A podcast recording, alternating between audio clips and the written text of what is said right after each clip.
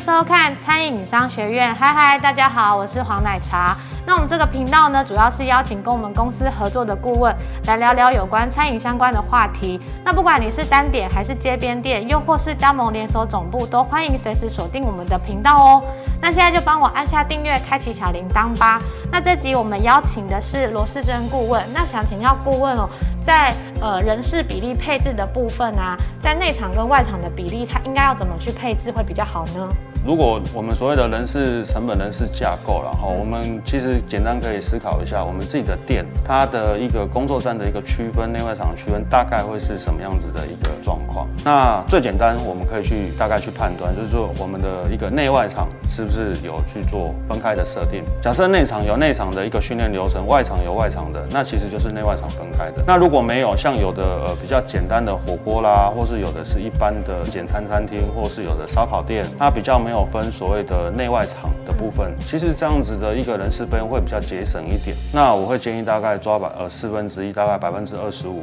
哦，这样子其实的人事成本就已经够了。但是如果说我们今天的一个餐厅的规模可能比较大，服务流程、训练流程，包含到内场的制作餐点的部分是比较繁杂一点，内外两个职场是拆开来，最多建议不要超过百分之三十。好，那这样子对于我们整体的门店的一个损益架构、成本获利上，才不会有太多的一个影响。第二个就是说，再就是我们来看我们的内外场的一个人事成本，其实我们要稍微去做一下判断哈，也给大家做一个分享，就是内场的部分哈，我们要去考量的是它的人力跟我们的设备之间的关系。其实，呃，设备越多，我们才有办法摆越多的人在那里去做这个餐点的制作。那外场的部分跟我们的进客量会有关系。如果内场今天我们把它摆了很大量的人力，但是其实我们没有这么多的设备可以去生产，其实某个程度来看，它也是做时数或者是我们的薪资上的浪费。那外场的部分，我们就可以去考量说我们的进客的状况哈。那我们每个小时或是每半个小时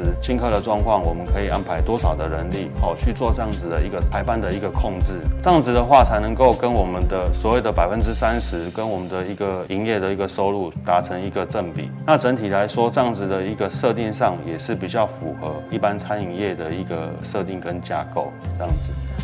听完顾问的分享，相信你应该有很多的问题或想法，那都可以在我们影片底下留言哦。那影片的最后呢，我会附上这一集的小笔记，让大家可以复习一下哦。那我们餐饮商学院就下次见，拜拜。